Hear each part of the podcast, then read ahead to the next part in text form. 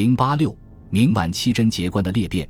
明朝后期的社会风尚同其早期迥然不同，上至皇室勋贵，下到小民百姓，皆崇尚奢靡，挥霍成性，奢靡无度，流风所及，已遍及社会生活的各个角落。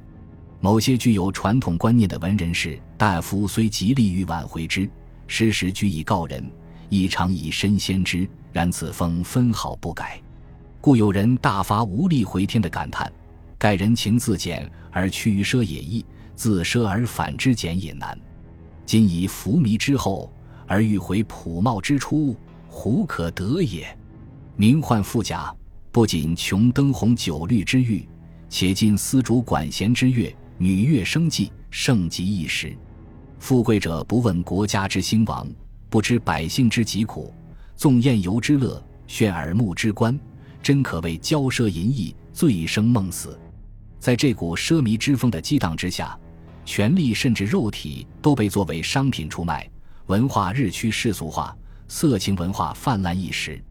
生活于正家间的陆籍竟然撰写《禁奢变》一文，对明初的禁奢令提出质疑，公开倡导奢侈之风。祝允明、唐寅、桑越更是公然蔑视传统道德观念，以放荡不羁而闻名于世。明史称。吴中自知山背，以放荡不羁为世所指目，而文采清艳，轻动刘备。传说者增益而复立之，往往名出教外。唐寅受聘于宁王，桑越受制于秋训，可见其时声名之盛。唐寅与仇英一反中国化的传统，以人体美作为自己的表现对象，进行裸体化的创作。荷兰人高罗佩在他的论著中指出。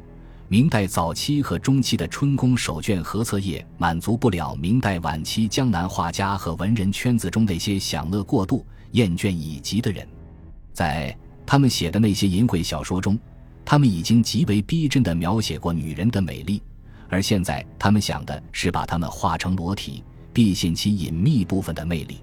他们想画各种姿态的裸体，比当时流行的卷轴、册页画得更精确，也更大。然而，以前没有作品达到过这么高的标准。中国画进入室内绘画已有许多世纪的历史，但唯独肖像画是例外，并不取材于真人，更不用说照裸体的活人来画。照裸体的活人来画，我只知道一个例子。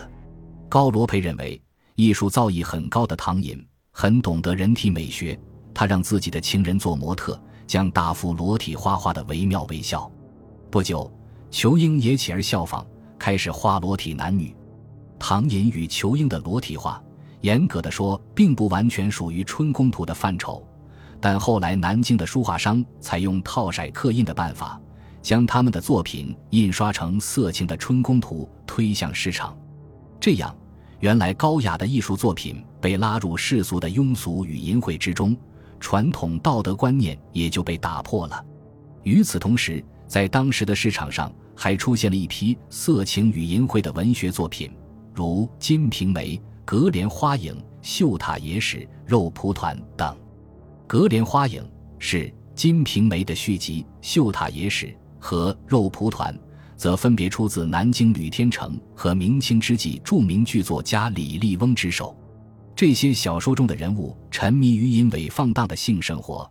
传统的禁欲主义在此受到了前所未有的公开挑战，在一些经济发达的城市，奢靡之风更盛，烟粉气息也更浓重。历代烟粉之地秦淮河到晚明时代，更是成为士夫名宦、富商大贾、纨绔子弟以及游野恶少们声色荒淫的享乐之处。秦淮河房，便玉，便交际，便淫也。房值甚贵，而欲之者无虚日。画船箫鼓，去去来来，周折其间。河房之处，家有露台，朱栏起书，竹帘纱幔，女客团扇轻挽，缓鬓轻骑，软媚着人。有钱人可在这里拥挤纵乐，游宴狂放。这里的繁荣和享乐也吸引了南京的市民。年年端午，京城仕女田艺，近看登船，好事者及小篷船百十艇，篷上挂羊角灯如连珠。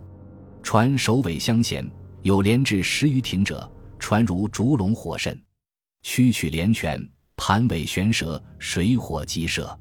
舟中薄星烧，燕歌弦管，腾腾如沸。侍女凭栏哄笑，声光凌乱，耳目不能自主。在这种奢靡的生活和对物欲追求的社会风尚的影响之下，人们的贞洁观念日益变得淡薄，妇女的自我意识不断增强，传统的愚真愚孝行为的道德取向开始发生动摇，社会各阶层对女性的认识开始发生改变。十万名女性看到了一丝微弱的曙光。